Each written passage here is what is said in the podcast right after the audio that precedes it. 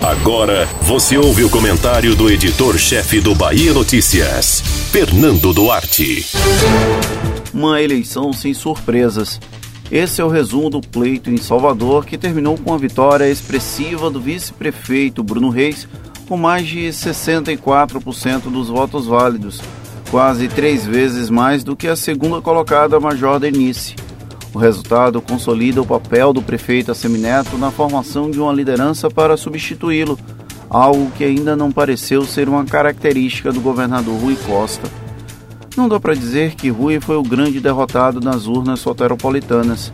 Ele sabia do peso dele, mas preferiu apostar alto para tentar se cacifar ainda mais politicamente. Não deu certo. A afilhada dele cresceu, mas não o suficiente para forçar um segundo turno. A candidatura petista de uma pessoa de fora do eixo político tinha chances praticamente idênticas de dar certo ou errado. A apuração mostrou que a segunda opção superou a possibilidade de um resultado positivo nas urnas. Bruno Reis fez uma campanha feijão com arroz, sem criar uma expectativa muito maior sobre o favoritismo dele no pleito.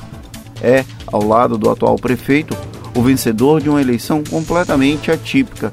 Ainda assim, o vice construiu um arco de alianças amplo, mordiscou partidos da base do governador e consolidou uma chapa de vereadores que o colocou na ponta da corrida eleitoral desde os primeiros instantes. Talvez o único ponto fora da curva não previsto nas pesquisas de intenção de voto tenha sido a chegada de César Leite à frente de nomes mais consolidados como Olívia Santana e Hilton Coelho. O único candidato bolsonarista na disputa em Salvador conseguiu nadar contra a onda de rejeição ao presidente Jair Bolsonaro e não teve uma votação desprezível. Por isso, há algum tempo falei aqui neste espaço que Rui precisava torcer por César Leite para tentar levar a disputa para o segundo turno. A vitória de Bruno Reis foi tão acachapante que, com cerca de 70% das urnas apuradas, já foi possível identificar que a decisão sobre o futuro ocupante do Palácio Tomé de Souza sairia no primeiro turno.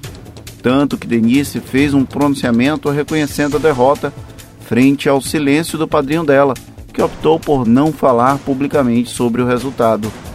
A candidata, nesse sentido, não sai tão diminuta quanto o resultado das urnas. A esquerda soteropolitana não conseguiu ameaçar a soberania na cidade do principal adversário político do PT na Bahia, o prefeito Assemineto. Ainda que nas últimas eleições nacionais e estaduais a capital baiana tenha dado expressivas votações ao petismo, a Semineto será um calo para o futuro. Bruno Reis é apenas uma pedra nesse caminho. Você ouviu o comentário do editor-chefe do Bahia Notícias, Fernando Duarte.